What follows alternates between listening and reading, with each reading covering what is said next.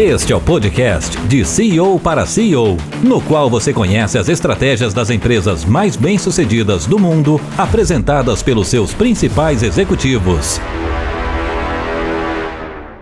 Boa tarde! Bem-vindos a mais um CEO para CEO, em que a gente compartilha as experiências das empresas mais bem-sucedidas do mundo para você aplicar no seu próprio negócio. Hoje eu estou aqui falando com um empreendedor serial um empresário que já comprou e vendeu empresas, Marcel Gever. Obrigado pela participação, cara. Eu que agradeço, Cláudio. Então, eu conheci você na época da Rio Indústria Ótica. Você tinha uma fábrica de óculos que você meio que herdou, né? É, hoje, de... hoje, quando eu entrevisto algumas pessoas, eu conto a minha história e eu falo que eu tinha uma fábrica de óculos a garotada olha para mim assim como a fábrica, de, a fábrica de óculos no Rio de Janeiro, como assim, né? É isso aí. Depois você foi para o elefante.com, quem tem mais de 40 anos vai lembrar. Depois você entrou na Quadrant, que virou hoje a Lynx, né?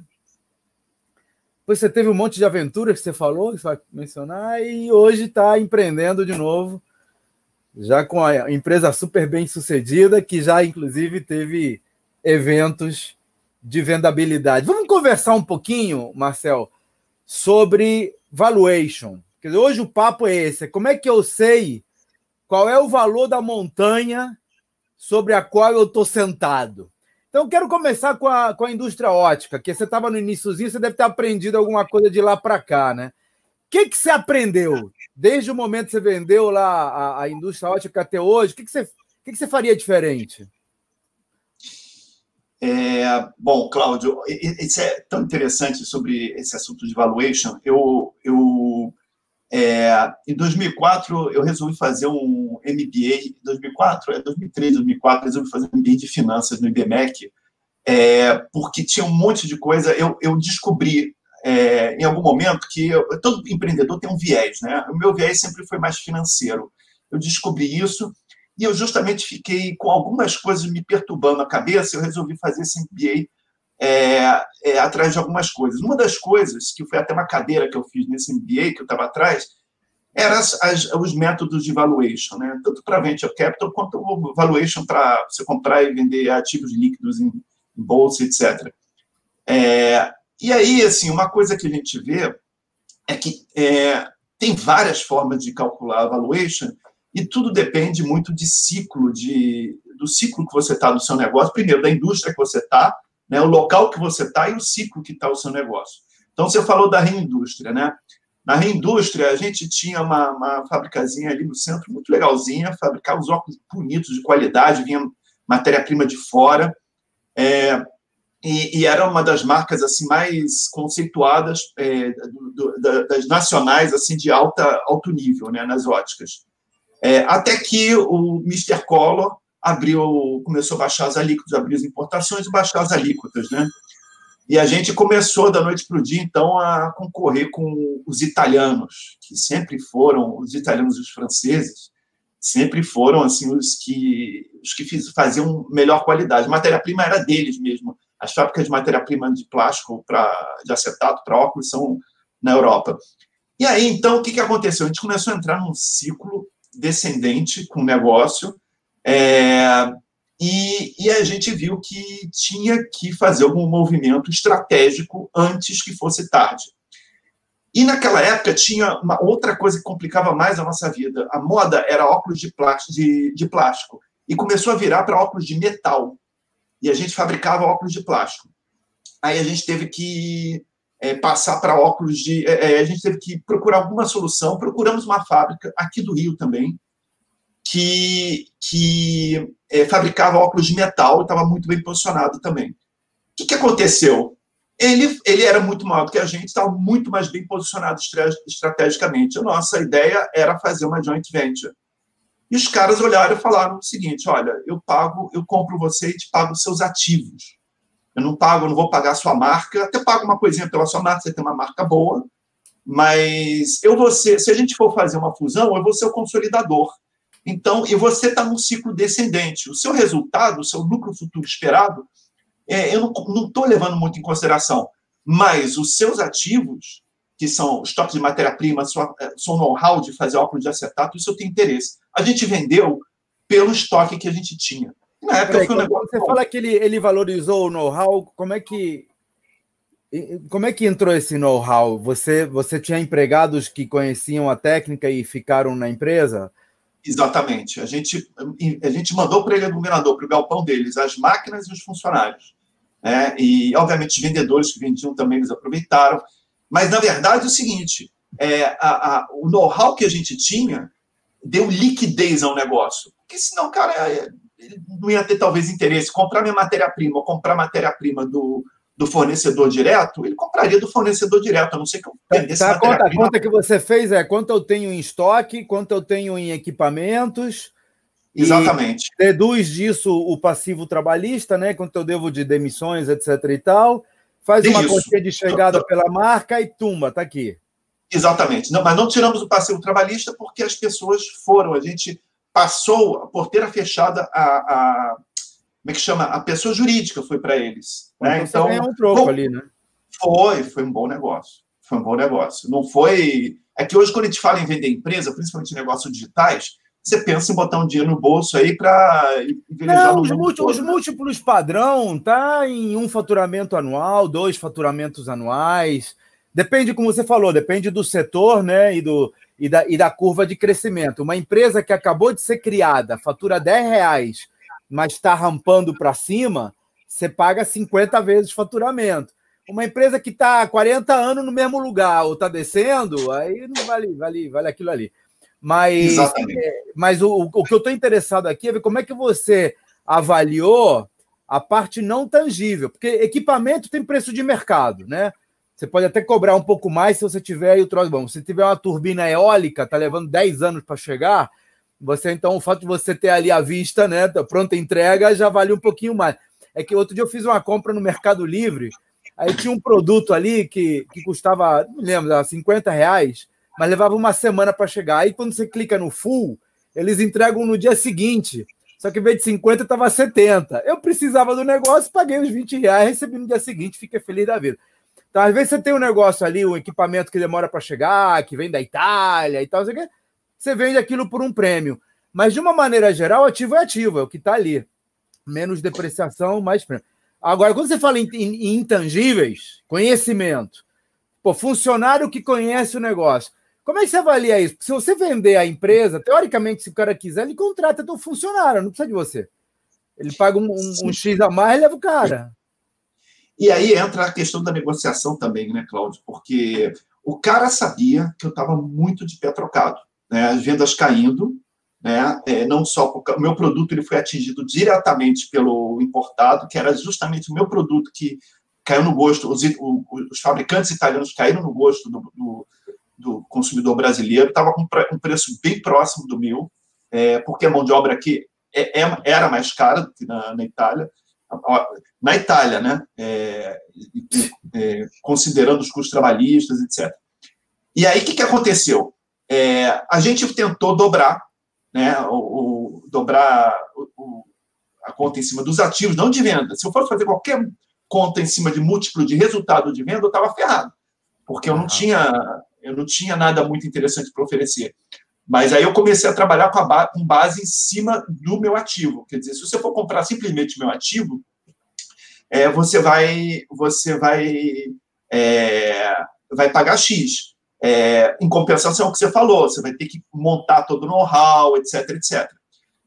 Que, a, a, questão é a seguinte: ele sabia a minha situação, que eu também não tinha muitas opções, tinha uns três, quatro poten, potenciais compradores para minha empresa, né? E aí isso também é uma coisa que é muito importante quando você vai vender, qual o universo que você tem para oferecer e qual o, o tempo que você tá, tem para esperar. A gente não tinha muito tempo para esperar, ali seis meses já seria uma coisa é, poderia ser muito séria para a gente.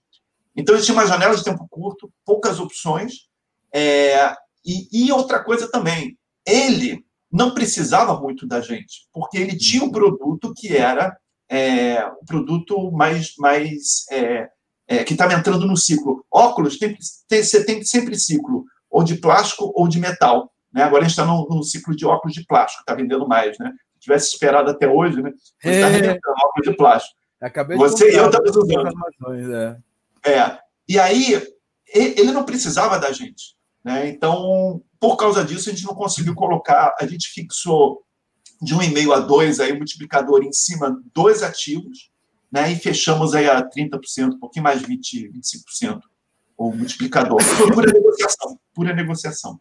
Vamos avançar um pouco. Aí você vendeu, ficou com dinheiro na mão, ficou liberado e começou a procurar um, um alguma coisa para não ter que vestir o pijama. Ah, hoje em dia, eu, eu ontem estava conversando com o Marcos Riso, que é um especialista em franchising. Aliás, se você está assistindo a gente aqui, é, tem uma live de ontem falando sobre franquias. E eu digo que franquia é quando o cara compra, né? Ele está comprando um emprego. O cara vai lá, bota lá 200, 300, 400 mil, fica com uma empresa e vai tirar lá seus 15, 20 por mês. É um emprego que ele comprou, bem pago, mas tem que trabalhar para caramba como empregado, tem que estar tá ali. E do lado do empregador, né, do lado do franqueador, você tem uma ótima mão de obra, porque você tem um cara que se compromete, que atua como se fosse dono, mas tem que seguir suas diretrizes, é o teu modelo de negócio. Então, se você comprar, é, é bom para os dois, mas está engessado.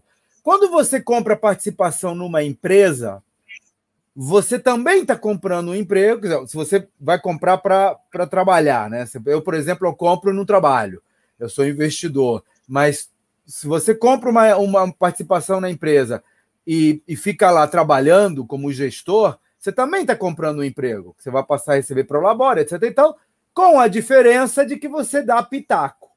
E você fez isso no Elefante. Eu lembro porque ah, te conheci antes daquela época. Eu queria que você falasse para gente como é que você avaliou. O Elefante estava começando na época, né? Já estava já tava rampando, mas, já era, mas era uma startup. Como é que você fez o valuation, né? Como é que você fez? Pô, vou, vale tanto, vou pagar. E, e, como é que foi esse processo de, de avaliação do elefante? É isso que você falou é importante, né? Quando a gente vai avaliar um negócio, é, tem várias maneiras, tudo depende da perspectiva que a gente está. Se a gente é empreendedor é, e vai se juntar àquela turma para construir um negócio, é, é, uma coisa. Se eu sou um investidor, é, eu posso ser um investidor que invisto e viro as costas ou um investidor que eu invisto e participo de alguma maneira. Mas, de qualquer maneira, eu não vou estar no dia a dia participando da construção, né, como executor. Então, são coisas bem diferentes. Eu, a minha vida inteira, eu fui um executor, um investidor executor. É, e, na sequência, quando a gente vendeu a fábrica, era o iníciozinho da, da onda da internet, né? É, e aí eu tinha um amigo que tinha tido essa ideia, que eu achava meio de jirico, né? Você é. É, é escrever o nome dos seus amigos e colocar a data de aniversário na internet. Por que, que eu não coloco na minha na minha cabeça, na, na, minha agendinha de papel, né? Ou na minha casiopeia, né? É, aí eu esbarrei com ele na rua.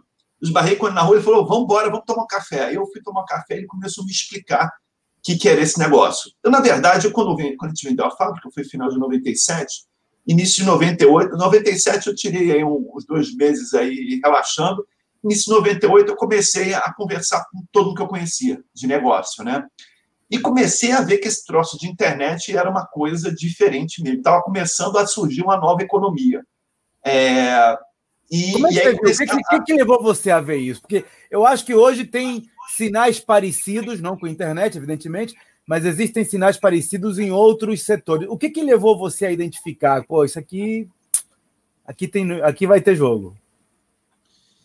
Eram a, é, era a conversa que era muito diferente. Eu, eu, conversava, eu tinha amigos que tinham indústria também naquela época, tinham outras indústrias no Rio de Janeiro, e eu ouvia todo, toda a conversa, todo o, o, o tom de voz que eu ouvia de quem tinha indústria, varejo, é, serviço, qualquer coisa que eu ouvisse que não fosse digital, era uma música que eu estava cansado de ouvir já. Era aqueles problemas com funcionários, e a venda sobe, a venda cai, etc.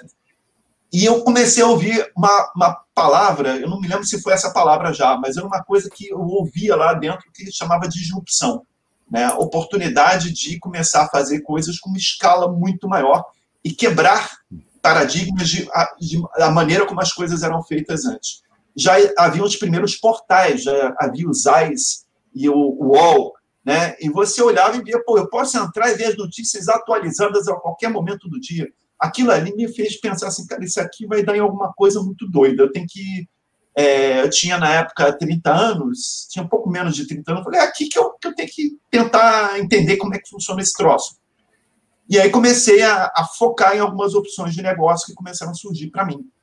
Então você, até... você procurou, isso não caiu no teu colo, né? Você estava antenado com aquilo e disse, pô, aqui é que nem hoje, por exemplo, se eu te, quisesse olhar inteligência artificial, isso aqui vai dar o que falar. Ou então, é, colonização de Marte, pô, aqui vai ter jogo, né? Eu, eu andei, eu abri o leque durante uns dois, três meses. É, já no segundo mês, eu já falei, vou começar a fechar esse leque aqui, vou começar a focar em tecnologia e internet. Na época era internet, a era da internet que estava nascendo, né? Isso aí. Aí, quando eu, eu esbarrei com o Paulo Mahaimer na rua, e, e, eu falei, vem, vem, me contar esse negócio. Ele falou, eu tenho que te contar do negócio que eu estou começando. Paulo, para quem não sabe, era o funda, foi, é, é, foi, né, o fundador do Elefante.com. Né? Exatamente. E aí eu falei, deixa eu entender que, que é um cara que eu sempre considerei mega inteligente. Eu falei assim, como é que um cara tão inteligente pode ter inventado uma troço, um troço assim, sem sentido como esse? Você entrar. Você ele, ele, ele, traba, ele trabalhou comigo no início da carreira, né? Ah, não sabia, não. Ele, ele foi estagiário na Nasajon. Sério? Não sabia, acho não. É, acho que o primeiro emprego dele foi lá na Nasajon. Pô, depois de 30 anos vem descobrir isso. É. legal, legal. Aí, quando ele me explicou, e me explicou o fundamento do negócio, o modelo, e principalmente uma coisa nascente que existia chamada e-commerce, é, aí eu comecei a ficar meio ansioso né? É. É, mordia isca. Naquele café que a gente tomou, mordia isca, mordia anzol. E aí a gente.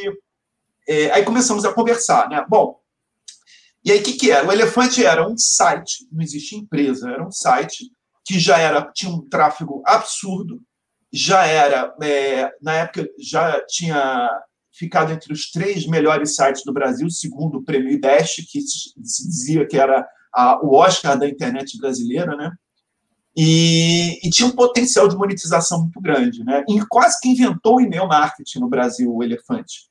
É uma coisa que não existia e-mail marketing. Você mandar um e-mail com propósito. Ele mandava, é, ele mandava as, as, os alertas, né? Pô, não esquece do teu compromisso.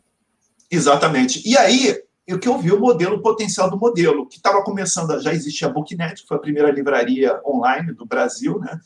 Quer dizer, você recebeu um e-mail lembrando do aniversário do amigo seu e te gerando e te dando sugestão de um de um, um livro para você dar de presente para ele em função do seu perfil, do relacionamento que você tem com ele e do perfil dele, pô, isso era muito visionário, muito do visionário. Do caramba.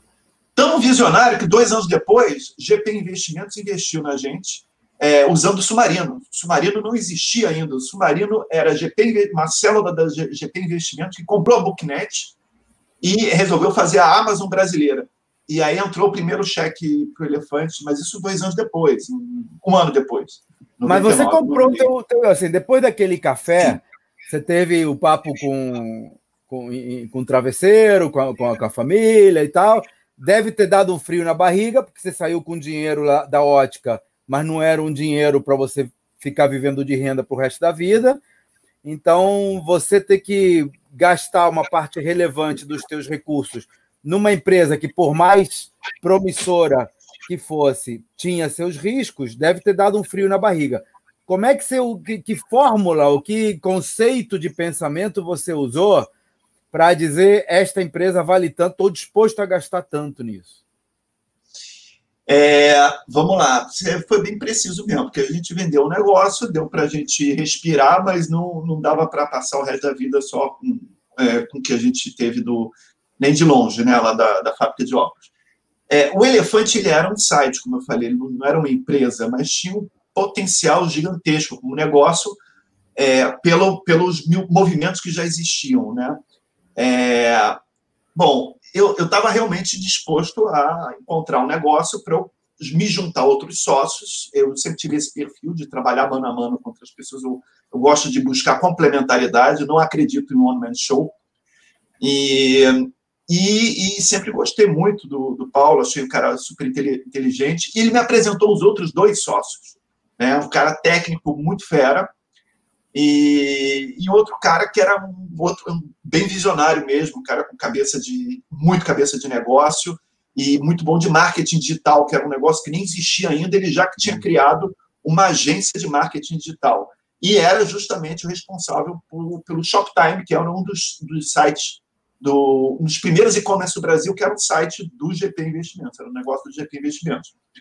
Então, assim, me impressionei muito pelos três sócios, o potencial de negócio, e aí sentei para fazer conta. Né? Só que não tinha conta para fazer, porque como é que você vai, é. em, em 1998, fazer uma conta de quanto é que vale um negócio desse? Não, não, não existia nem os consultores ainda, né? Tinha, já, já tinha os primeiros consultores começando então, a mas, era, mas era chute dos dois lados, né? Era chute do lado deles e chute do lado seu. Exatamente. E aí, mais uma vez, é, o, o, o mal negociador aqui que apanhou, né? Porque o, o, é, os três sócios tinham outros negócios, viviam de outros negócios, e eu, eu, eu costumo brincar até hoje com eles. A gente fez um, um almoço ano passado, acho que foi ano passado, é, essas alturas já foi ano passado, os 20 anos do elefante, né? Que a gente. É, e, e, eu sempre brinco com eles o seguinte: é, eles me contrataram para me botar como vigia do zoológico, né? Eu cuidava do elefante lá sendo vigia do zoológico. A gente, eu, eu montei o primeiro escritório, que, aliás, você vai lembrar que foi no glorioso prédio da, a, da Rio Branco, número 45, éramos vizinhos, né? A gente se encontrava muito naquela época, no sábado, é, e, e, cada um cuidava dos seus negócios. E eu ficava lá no escritório do elefante. No início era eu e uma estagiária, né? Então, assim, eu entrei para montar, para transformar o, o, elefante de um, um site bem sucedido num negócio né? Obviamente não sozinho, né? Mas para administrar o negócio, né? Então, para mim, isso já tinha um valor enorme. Para eles também. Né? Como é que Só você que fez a conta? Eu fiz a conta baseado nas oportunidades que eu teria se eu não. não foi totalmente o custo de oportunidade que eu teria se eu não, não é, é, eu não me lembro, não vou te dizer como é que foi a planilha, como é que foi o cálculo. Ah, legal, não, mas aí, legal, entendi. Olha só, então, deixa eu só resumir para a galera que está nos ouvindo. Primeiro, gosto do negócio, gosto do setor. É um setor que eu estou monitorando, está crescendo, acho que ali é aqui que eu quero atuar. Dois, gostei dos sócios. Os sócios estão ali, são empreendedores, compartilhamos valores, confio nos caras. E aí, pô, não tenho a menor ideia de quanto vale esse troço, porque tá novo, então não tem como saber, né? Que nem agora, negócio relacionado à exploração de Marte, não tem como saber quanto vale. Isso vai começar em 2024. Ah, mas aí você traz um conceito interessante, pô, custo de oportunidade.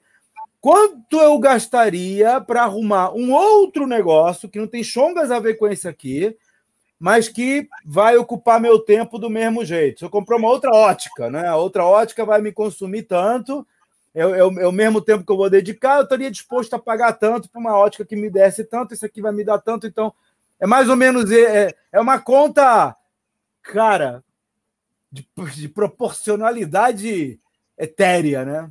Pô, mas é legal, funciona, gostei, gostei, bem legal. Exatamente isso. Eu, eu, um dos negócios que eu estava avaliando era, por exemplo, um provedor de acesso.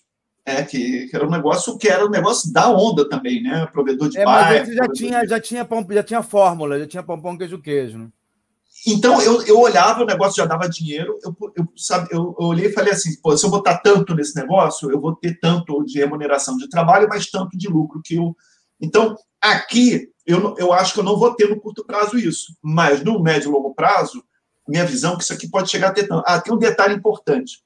O Elefante já tinha um contrato, que me venderam que esse contrato já estava assinado, mas era mentira. Eu, eu que consegui arrancar a assinatura desse troço com a Teletrim. Você lembra da Teletrim? Lembro da Teletrim, negócio de, de mandar então, mensagem no. E aí era o seguinte: o Elefante, o, o Elefante ia virar a agenda da Teletrim, que era o WebTrim. Era um serviço da Teletrim chamado WebTrim, que era uma agenda que você. Caraca, nós estamos velhos, hein, cara? Isso faz 20 anos, nem pouco mais de 20 anos. Deus do céu. Você ter lembrado a hora de tomar baú, remédio. A hora de tomar remédio, a hora de qualquer coisa, você ia ser avisado no seu BIP. Então, é, aquilo cara, era o seguinte: três reais que o consumidor ia pagar para a Teletrim, 1,50 para a Teletrim, 1,50 para o Elefante. Aí a primeira planilha que a gente montou disso aí, a gente ia trazer 200 mil em um mês, em dois meses, porque a Teletrim tinha, sei lá, 5 milhões de assinantes, uma coisa assim, era muita coisa. E aí é, eu, eu, eu fiz uma. Um, é, a, gente, a gente fez uma planilha de estimativa em cima da, da Teletrim, é, do WebTrim. Então, aí rolou também alguma coisa, só que como era um negócio que ainda era incerto, teve um deflator muito forte, que acho que foi 50% ou 70%, alguma coisa assim.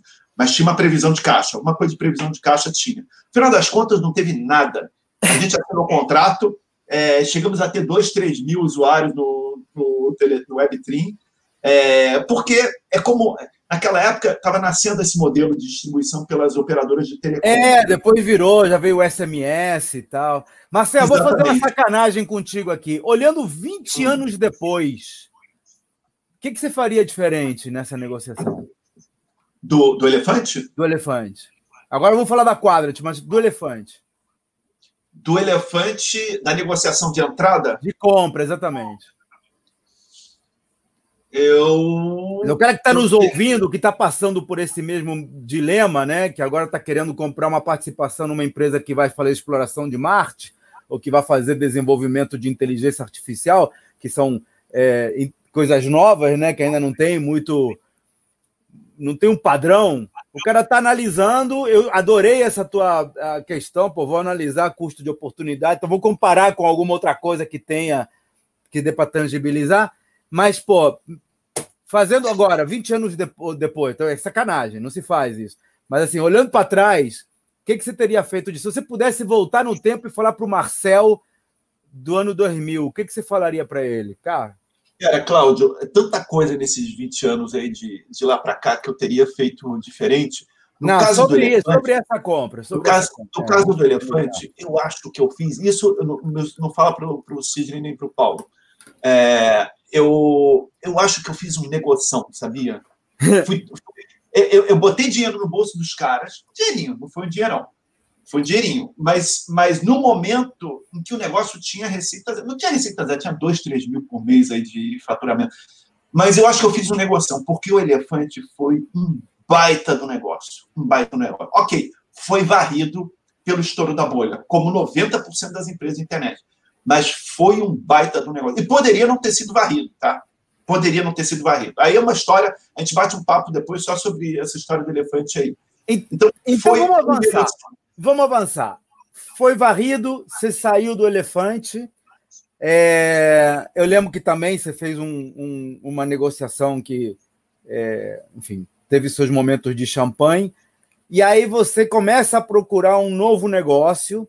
E aí encontra uma parada que não é tão disruptiva, é uma coisa mais feijão com arroz. Ainda é tecnologia, mas é mais feijão com arroz e também decide comprar a tua parte, mesmo modelo, né? Que você compra uma empresa, não é uma franquia, é uma empresa que você vai atuar como gestor, como sócio gestor, mas tem que comprar a tua parte. Conta um pouquinho para gente como é que foi esse processo. Eu já conheci os sócios da Quadrant de antes, né? Eram conhecidos. Quadrant, para quem não conhece, foi a precursora do que hoje é a Lynx, não é isso? Foi vendida para a Lynx depois. Foi vendida depois, é. O, eu já que agora está em fase de venda para Stone, né? É, exatamente. O mundo é pequeno, né? Esse mundo de tecnologia no Brasil. É. O, o, é, que, que, que, que, assim, a, a Quadrant, eu já me dava com sócios. Na época, da, da nos anos 2000, 99, 2000, é, os empreendedores da primeira onda da internet estavam muito em evidência. É, naquela época, a gente saiu o tempo todo no jornal, revistas. É, é, meus, meus vizinhos aqui achavam que eu era trilhardário. Encontrava na sala do prédio, o vizinho ficava olhando para mim assim, pô, sei o quê.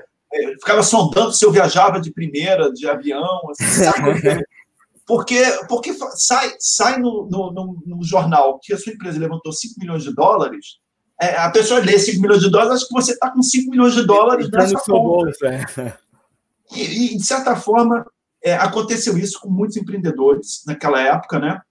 Então, os sócios da Quadrant ficavam, é, quando souberam que eu estava no processo de venda do Elefante, que ia ser é, porteira fechada, que a gente ia sair do negócio, já estavam me sondando. É, A Quadrant era um negócio que tinha tido muito sucesso na época da automação comercial, quando a, o, a Receita Federal começou a exigir, você conhece bem isso, né? Exigir que os, é, os softwares é, tenham, as, as, o varejo tenha automação comercial, imita é, impressora de cupom, tem impressora de cupom fiscal. E aí a, a Quadrant viveu um boom aí nos anos 90 com, com esse negócio, uma empresa que, que se consolidou estrategicamente nesse mercado, é, um posicionamento estratégico muito bom. É, e tinha alcançado um determinado nível de receita que meio que a curva tinha não tinha estabilizado ainda, né? Mas é, perdeu aquele impulso do, da, da onda da, da, primeira onda de demanda crescente, né? Que é muito natural que isso aconteça. E aí estavam é, esperando o gênio da internet aqui sair do elefante para entrar no negócio e, e fazer uma mágica, fazer o negócio voltar a ter os níveis de crescimento que tinha, né? Eu caí nessa. É, é. Mas assim, o que que eu me, o que que eu me seduzi muito pela Quadrant era um negócio que, é, apesar de já ser bem consolidada, uma empresa assim muito sólida, é, muito bem conceituada no mercado, conhecida pelos varejistas, principalmente aqui no Rio, é, mas realmente tinha, eu via que tinha possibilidade de desenhar estratégias para a empresa crescer mais, para a empresa se desenvolver.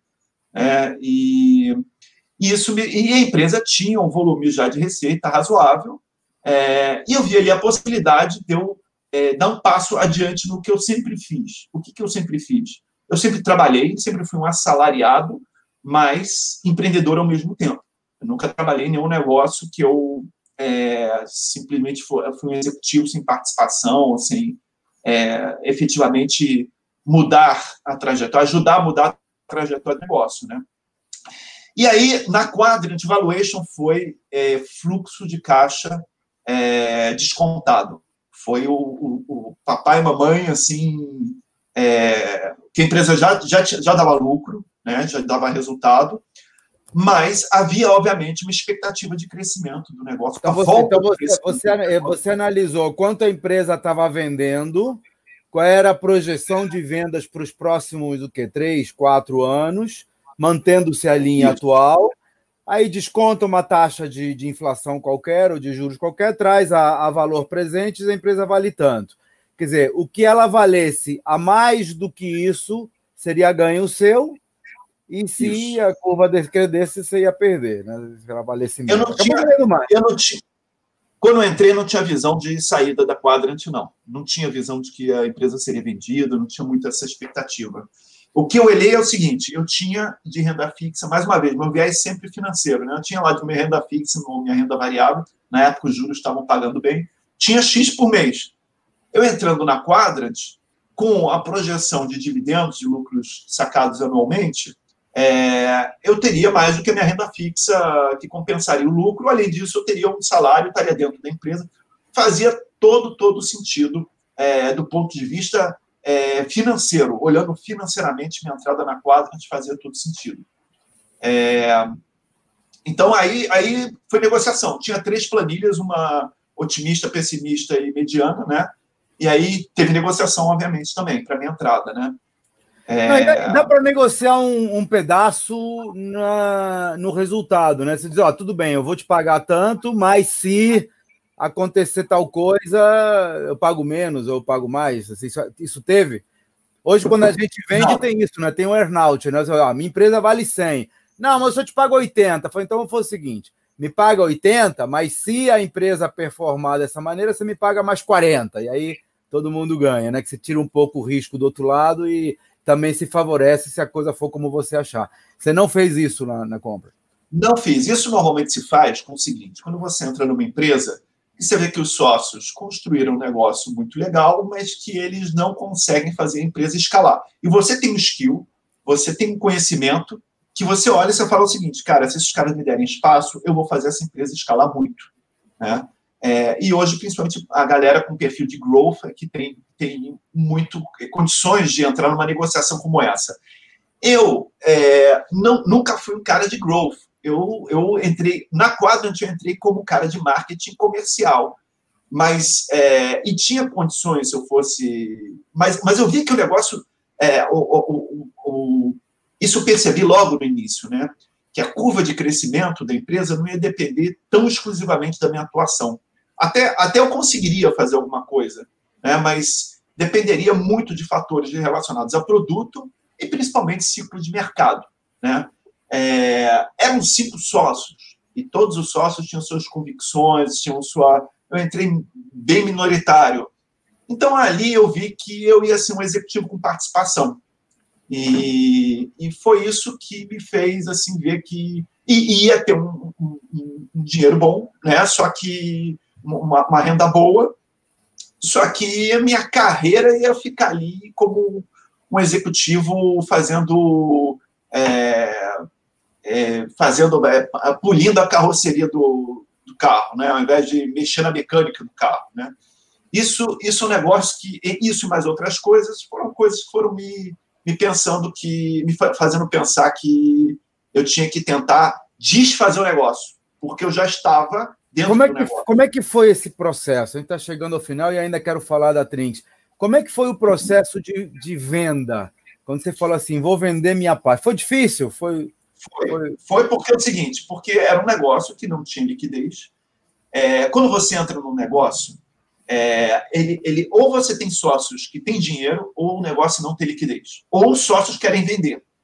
Quando você tem um negócio que ele já, já tem liquidez, tem atratividade no mercado, tem empresas querendo comprar, aí beleza. Não precisa ninguém ter dinheiro, porque você vende para um terceiro, mas todo mundo tem que querer vender junto. Né? Se as pessoas não querem vender é, e não tem dinheiro para comprar a parte do outro sócio, aí ferrou. Aí você está você está preso no negócio, né? Você não tem para quem vender, porque ninguém quer vender e você não pode vender sozinho, a não ser que você encontre alguém que queira comprar a sua parte e entrar no seu lugar, seja como investidor, e que eles topem, como... né? Que eles topem, porque tem que aceitar um novo sócio. Então, por isso que eu falei o seguinte: eu fiquei na quadra, eu fiquei uns seis meses pensando assim, como é que eu saio dessa?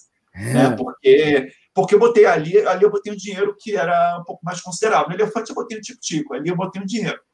É, e fiquei assim, pensando, como é que eu saio dessa? Entrei assim, não, é, eu entrei assim, meio que, sabe quando você faz concurso público? É assim, vou ficar aqui o resto da minha vida e acabou. Só que você entra num negócio no serviço público, você pode até estar tá, conseguindo a segurança que você queria, mas tu olha e fala assim, eu vou morrer aqui nesse negócio de tédio, né, de desespero, de, de ficar reclamando da vida. É, não era o que aconteceu na quadra, era uma empresa boa, tinha bons, bons sócios, mas eu vi que eu não estava valendo para a empresa o que eu estava custando e é, a empresa não, não ia me dar o upside que eu gostava de buscar nos negócios, né? E, e vi que eu não tinha liquidez na, nas minhas cotas. Então, tentei, comecei a tentar desenhar um negócio para desfazer o negócio, né? Recomprar, a empresa recomprar minha parte, né? Ou então transformar, o que eu mais queria na época era transformar o dinheiro que botei lá no mútuo que os juros estavam altos, né? transformando um mútuo, a empresa ia me pagando e aguardava, e era um mútuo conversível em equity, que aí eu ia especular também. Se a empresa fosse vendida depois, eu, eu ganhava um upside. Mas o sócio. É como eu faço negócios hoje, para quem está ouvindo e, e não entende esse jargão, o mútuo é um contrato de empréstimo com opção de compra. Então, hoje, quando eu faço um investimento numa empresa, por exemplo, eu faço eu faço o aporte, então tá lá, estou estou aportando, vai, 100 mil reais, um milhão de reais, o que for, você me faz um contrato de, de mútuo no qual eu tenho a opção de trocar esse dinheiro por uma quantidade de ações que nós definimos. Então, é, é uma forma de não entrar no contrato social logo de tacada, garante os dois lados e, ao mesmo tempo, garante um resultado para o cara que sai.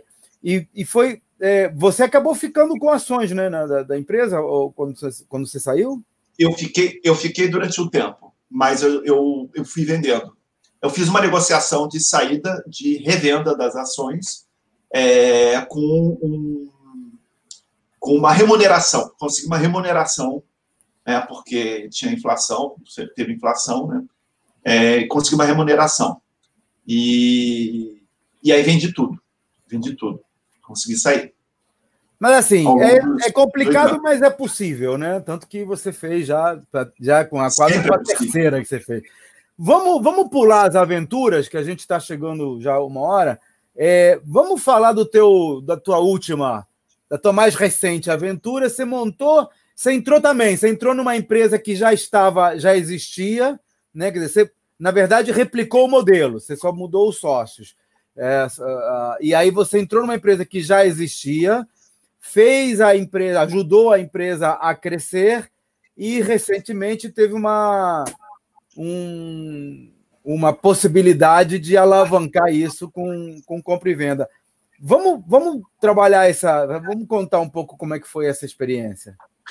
A historinha é a seguinte: a, a Perlink era uma consultoria de TI que a minha esposa era sócia da ex-esposa do Paulo Mannheimer, que fundou o Elefante. Você sabia disso, não? Que a, não, a sócia do Perlink, a Bia, que, que fundou a Perlink junto com a Karina, era, era esposa, já foi esposa do, do Paulo Mannheimer lá na. Olha só, você aprendeu um negócio, e também aprende outro. É, exatamente, exatamente. Então, é, parece coisa de novela das oito, né? Todo mundo se conhece, um já foi casado com o outro, uma prima do outro. E aí, é, em 2004, depois dessas aventuras que a gente pulou, eu, eu comecei a, a trabalhar com elas, é, porque as duas eram técnicas, trabalhavam muito atendendo e desenvolvendo é, para os clientes uma consultoria de TI. E eu, e eu entrei para ajudar na parte administrativa mesmo, né, financeira, administrativa. E aí a gente viveu uma trajetória aí com a Perlink ao longo de alguns anos, em que a empresa se desenvolveu, a gente teve é, muitos clientes, teve sócios que entraram, saíram. Ficamos no final com uma formação de quatro sócios. Eu, a Bia, a Karina e um outro sócio técnico que, que é, era da equipe que a gente trouxe para dentro do negócio. É, e, e, a gente viveu os ciclos da consultoria. Né? Quando chegou é, o final dos anos 2000, 2010, 2011, a gente viu assim muita oscilação de demanda e pensando, pô, ia ser bom se a gente tivesse um produto nosso que é, tivesse uma receita recorrente, porque consultoria a receita é do contrato, né? Terminou o contrato, acabou. Tivesse uma receita recorrente, independente de contrato. E, e, e também que fosse um produto que não tivesse é, que, que, que, é, é, que é, não fosse o cliente, o, o cliente não fosse no mercado corporativo, porque a gente faz um hedge, né? A gente tem um mercado corporativo que vive as suas oscilações, a gente trabalha com um pequeno empreendedor aqui que vive uma. Eu lembro que nessa época eu estava vendendo a Braspag e a gente conversava muito, você ficou, você ficou entusiasmado com a possibilidade de, de fazer, é, de captar investimento e, e aumentar, alavancar o crescimento da empresa, né? Sim, naquela época ainda não existia o Trinks. A gente é, começou a buscar algumas ideias e, e aí, obviamente, que foi ideia da minha esposa, não foi minha, né, de, de atacar o mercado de beleza.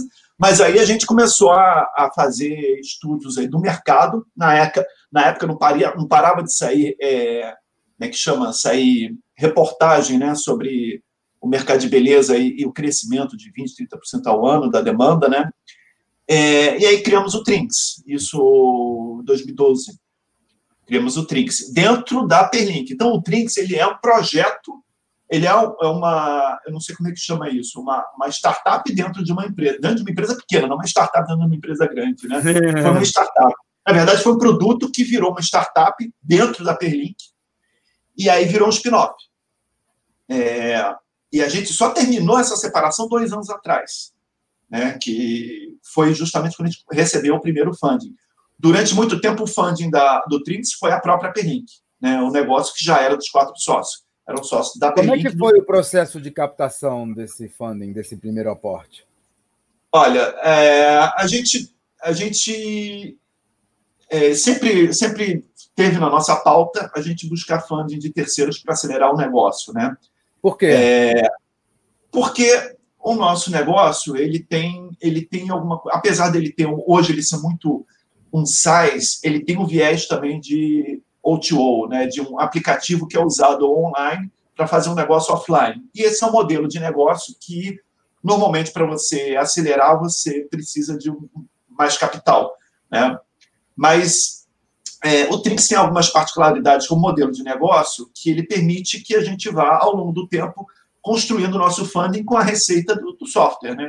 Na, na, verdade, tudo é, é velocidade de crescimento. Né? Você pode crescer sozinho, vai assim, mas se você tiver funding, você pode crescer muito mais rápido. Né? Exatamente. Só que você buscar funding, você sabe muito bem disso, você tem sempre é, o trade-off, né? Você ganha alguma coisa, perde outra, né? Ainda mais uma empresa familiar, né? É a mesma coisa a gente. Então a gente estava um pouco resistindo. No ano de 2018 é, e 2019 a gente foi muito procurado por fundos, é, em outros estratégicos, mas a gente olhava para os caras e falava, até concorrente, a gente olhava assim e falava, cara, a gente não quer trabalhar com esses caras. Muitos movimentos estratégicos a gente pôde fazer. Só que a gente já conhecia o pessoal da Estônia há muito tempo e, e tinha um relacionamento, a gente já estava integrado, o Trinx é integrado com a maquininha da Estônia já há três anos, quatro anos, sei lá, muito tempo. Aliás, você, não sei se outra coisa que eu não sei se você lembra, o, você que me apresentou o André Street, há, sei lá, 15 Ele foi, ele foi meu sócio na Braspag, depois na Moip, depois no site blindado. Então, você chamou a gente para palestrar junto para os seus alunos da PUC. Foi. Eu conheci ele lá. Mas eu não tive contato com ele esse tempo todo. É, a gente é, se, se esbarrava aqui e ali, mas é, a gente conheceu o pessoal da Stone porque eu, a gente procurou eu quase, eu quase fui sócio fundador da Stone. O André me chamou para participar quando ele estava montando a Stone. Eu falei, tô dentro, conta comigo, que a Patrícia, minha mulher, já tinha me falado, por cola nesse cara, que esse cara vai dar certo. É, só que depois ele foi oferecer o, o negócio para o Cicupira, para o pessoal lá do, da, dos investidores, eles falaram: não, quero entrar sozinho. Ele falou para mim: olha, o cara quer entrar sozinho. E aí eu fiz uma besteira, eu falei: ah, tá bom, não se preocupa, tá tudo certo, ficamos amigos. É, porque eu tenho certeza, sendo ele quem é, que se eu tivesse cobrado dele, ele falou: pô, mas você já, já me vendeu a parte, né? Já, já, já palavramos, eu já abri a champanhe lá em casa. Ele teria respeitado. Mas eu fui burro, eu falei: não, tudo bem, deixa rolar, entendo perfeitamente. Entendeu? Que hoje eu poderia ter 0, alguma coisa da Stone, a história seria outra. Mas, enfim, né? vivendo e aprendendo. Continua. Mas, é... E aí, a gente, a gente gostava muito da, do, deles, né? Apesar de não fazer muito negócio junto, né? A gente não estava muito explorado. A gente, a gente, já percebia, a gente já percebia que software para pequenos negócios ele tem ele é um negócio que, que ele vai muito bem junto com serviços financeiros. Né? A gente já estava atrás de uma, uma empresa, uma subadquirente, uma adquirente, para oferecer serviço junto. Né? Aí até que a gente bateu no Stone, só que ficou em banho-maria, em fogo morno aí a parceria. Mas a gente foi conhecendo mais gente, mais gente, mais gente. A gente ficou assim, amigo de um monte de gente lá dentro. E volta e meia pegava na mão, volta e meia olhava na cara. E um dia a gente estava sendo assediado né, por, por empresas que queriam comprar a gente. A gente, que faz, gente? O que a gente fala para esses caras assim? A gente olhou um para cá do outro e falou assim: pô, se for para a gente se misturar com alguém, é com esses caras que eu quero trabalhar. É com eles que eu gosto de. E não tinha rolado nada muito sério. Não chegaram para a gente com uma proposta, não sei o quê. Aí eu que me aproximei deles e falei: gente, vamos, vamos, parar com esse amor platônico aqui, vamos é. bater um papo mais sério sobre alguma coisa que a gente pode fazer estrategicamente juntos. E aí que eles me falaram: olha, o papo é muito oportuno, porque a gente acabou de fazer a IPO e, e, a gente quer reconstruir, quer construir um novo negócio aqui em cima desse que a gente já construiu, que já é um sucesso, mas a gente vai construir um novo negócio, que é software com adquirência. E aí a gente olhou e viu esse desenho assim fazendo muito sentido, e aí resolvemos é, seguir adiante com a Stone. Então, esse é o sócio que a gente tem hoje no Trinks, né? A Stone. Foi tranquilo o processo? É, Porque tem, tem muito empresário que fala assim: ah, isso é muito complicado, eu não vou conseguir, preciso de advogado, preciso disso, preciso daquilo, preciso de outro, não vou fazer. É, é chato pra caramba. É chato pra caramba. Você tem que tocar seu negócio. E a gente tinha um problema no Trinx, que é o seguinte: o Trinx funcionava junto com a Perlink. Para a gente separar e fazer o spin-off, a gente não tinha completado administrativa e contabilmente o spin-off da Perlink do Trinx. Então, a auditoria desse troço foi seis meses, foi um parto, foi muito chato muito chato. E a gente tendo que, tendo que tocar o um negócio, né? E ainda rolando a negociação, teve negociação. Você sabe que esse é um dos pilares da empresa vendável, que é a organização, que eu falo desde o início, quando o pessoal que faz o programa. É, no seminário dá, dá para a gente dar uma pincelada, mas depois quem faz o programa, quem fica três meses lá acompanhando a implantação, é, esse pilar da organização ele é fundamental, porque o cara que vai comprar pode ser que ele queira comprar só um pedaço da empresa. E pode ser que você queira vender só um pedaço da empresa, mas então os, os clusters, né, os, os, os, os segmentos têm que estar muito bem organizados. Isso é uma coisa que a gente bate muito na tecla. E justo, essa parte administrativa financeira muitas vezes é relegada. Você tem um sócio que gosta de marketing, outro que gosta é. da parte técnica, E aí um assume, mas sem dar muita importância. Isso é muito importante. Na hora que você precisa, tem que estar tudo arrumado. Né? Cara, muito legal. É, vamos, vamos encerrar aqui. Se você tivesse que dar um conselho para o cara que está com uma empresa agora. Você tem uma empresa, a empresa dele está legal, está funcionando, é rentável, mas ele está ali no dia a dia, ele que está no batente e ele está afim de é, é, transformar essa empresa numa empresa que ele possa vender. Tá? E a gente quer que ela valha o máximo possível. Qual é o conselho que você daria para esse cara? Bom, é, é, a venda é um negócio que tem que ser construído, né? A venda de um negócio, né? Você tem duas maneiras de vender um negócio. Ou, assim, por acaso você vende e é beleza, é, como um monte de coisa pode acontecer por acaso na vida, né? É, e aí você não, não tem muito domínio sobre, não tem nenhum domínio sobre o timing e o, o valor que você vai ter, né? Deixa a vida me levar. Ou é uma coisa que é construída, é pensada desde o início, né? Não quer dizer que quando é construído, quando é pensado, que você. Vai sair igual, é, né? E vai ser o que você quer, uhum. do jeito que você pensa, né? Mas é, é algo que tem que ser pensado estrategicamente. Isso é tão negócio que meus sócios no Elefante faziam o tempo todo. O Elefante foi um negócio construído para ser vendido por um valor muito alto, né? E, e, eles falavam disso, eu falava, gente, mas eu quero fazer esse negócio ser um bom negócio, operar. É. É, e os papos eram todos assim, para quem que a gente vai vender, quanto que a gente vai vender.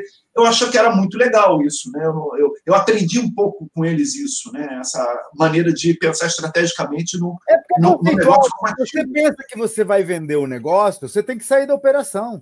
Você não pode ser Sim. uma. Você pode até ficar lá, mas você não pode ser uma peça indispensável. Tem que ter alguém mais que saiba fazer o que você está fazendo, né? Então, esse é um ponto importante, né, que, é, que é fundamental. Para qualquer negócio, independente se você quer vender ou não quer vender, você tem que realmente desenvolver as pessoas. Senão, você trabalha para o negócio, o negócio te absorve, as pessoas se penduram em você, viram peso e o negócio vira um fardo. Então, assim, tem que desenvolver as pessoas ou então contratar as pessoas que vão poder ser suas sócias. Eu tenho muito essa cabeça de você encontrar pessoas que tenham é, isso, isso também é muito Stone, né? É encontrar pessoas que tenham cabeça para ser dono mesmo do negócio, que sejam donos, primeiro, do trabalho delas, da área delas, mas que pensem também como donos do negócio. Então, isso é, é fundamental. É, o que, eu acho que é muito importante, né? É, é, é pensar no negócio é, ser lucrativo, isso é muito importante, né? Que nem sempre o modelo do negócio que a gente escolhe, o que a gente está, isso acaba sendo algo que é viável ou, ou, ou, que pode ser prioritário. Né? Por exemplo, a gente acabou escolhendo o um modelo de assinatura, que é excelente para isso, né? mas a gente entrou no mercado que é gigantesco. Então, você tem que investir muito em crescimento. E aí prejudica a margem de, de o resultado. Né? Então, você sabe hum. que esse é, esse é, um dos pilares, né? A gente, a gente, deixa eu botar aqui, porque aí você vai entender.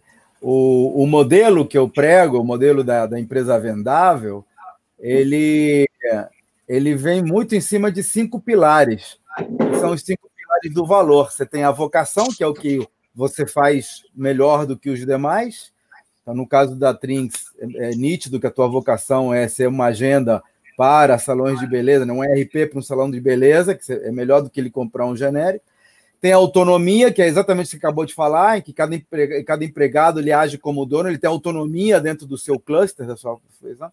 Tem a lucratividade, que é aquilo que, que te deixa, que é, que é o que o Steve Jobs fez quando ele assumiu a Apple pela segunda vez, né? Ele acabou com 80% da linha falou: vamos focar aqui, porque é aqui que está a grana. Depois tem a organização, que isso que a gente está falando no início da, do nosso papo, que é a empresa poder estar é, tá organizada, processos, métodos, indicadores de desempenho. E por fim está a recorrência, que eu acho que é a cereja do bolo, que é onde onde está o dinheiro em qualquer negócio, e qualquer negócio pode usar. A gente vende até, até fralda dá para vender com assinatura hoje. Exatamente. E esse negócio da, da lucratividade é muito importante porque quando você não tem lucratividade, você tem que vender é, no, fora do timing e pelo preço que o comprador quer, porque você precisa do dinheiro. Né? Então, é, se você consegue um negócio que cresce e que tem lucratividade, é maravilhoso. Isso é uma coisa que tem que ser perseguida.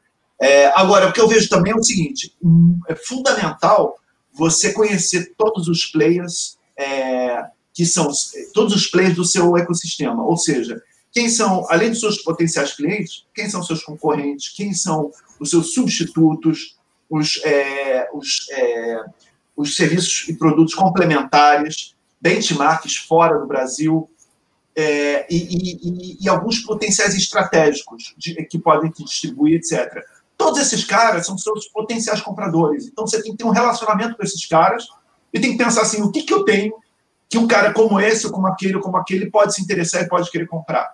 Né? Você tem que construir a venda, né? tem que construir a, a demanda. Você tem que se fazer sexy né, para se fazer notar, mas você tem que construir o um relacionamento, tem que dizer, pô, isso que eu tenho pode interessar para esse cara num determinado momento. Então é bom ele saber que eu existo, é bom ele receber de vez em quando um e-mail meu, não sei o quê. Aí você vai criando, um, um, você, você, constrói um mercado que te demanda, entendeu? Mesmo sem, sem você necessariamente ter a intenção e interesse de vender. Então a venda tem que ser construída, independente de você querer vender ou não. Ou não. Ou então, se você fala assim, pô, tô, esse aqui é meu lifestyle, meu lifestyle business, né? Eu quero viver disso aqui, não quero pensar em vender, não sei o quê. Não vou perder Sim, tempo. Mas, mas mesmo assim é bom você ter possíveis compradores, porque pode ser o lifestyle business hoje e amanhã você querer Exatamente. fazer outra coisa. Exatamente. Marcel, cara, super obrigado. Adorei a entrevista. Eu já tinha falado para o pessoal que você tinha. Isso aqui dá para a gente conversar três horas seguidas. Você tem muita história para contar. Eu quero te trazer de novo em outra ocasião. Eu vou, eu vou lançar o programa na semana que vem e vou ver se eu te trago para falar especificamente sobre essa coisa de gestão de pessoas e gestão de fluxo de caixa, que você sabe fazer bem essas contas e tal. É, para a gente compartilhar esse teu conhecimento, que você é um poço de conhecimento, acho muito legal. E o engraçado é que você fez cinco vezes com o mesmo modelo. Você, você comprou, né? Você avaliou a empresa e comprou, e assim foi aprendendo com cada um. Assim, muito legal. Um, assim, super obrigado pela tua participação e vamos continuamos nos vendo por aí. Manda um beijo para a Karina. Mando sim. Obrigadão, Cláudio. Foi um prazer é, participar desse papo. Muito gostoso a gente falar um pouquinho do que a gente viveu e bater papo com amigos assim. Um abraço. É, então, galera, aqui continuando com a, as nossas lives da semana de aquecimento. Na semana que vem, a gente vai falar com. Semana que vem, não, amanhã, né? Amanhã, quinta-feira, eu vou falar sobre como tornar o seu negócio vendável. Então, vou falar dos cinco pilares para você tornar o teu negócio vendável.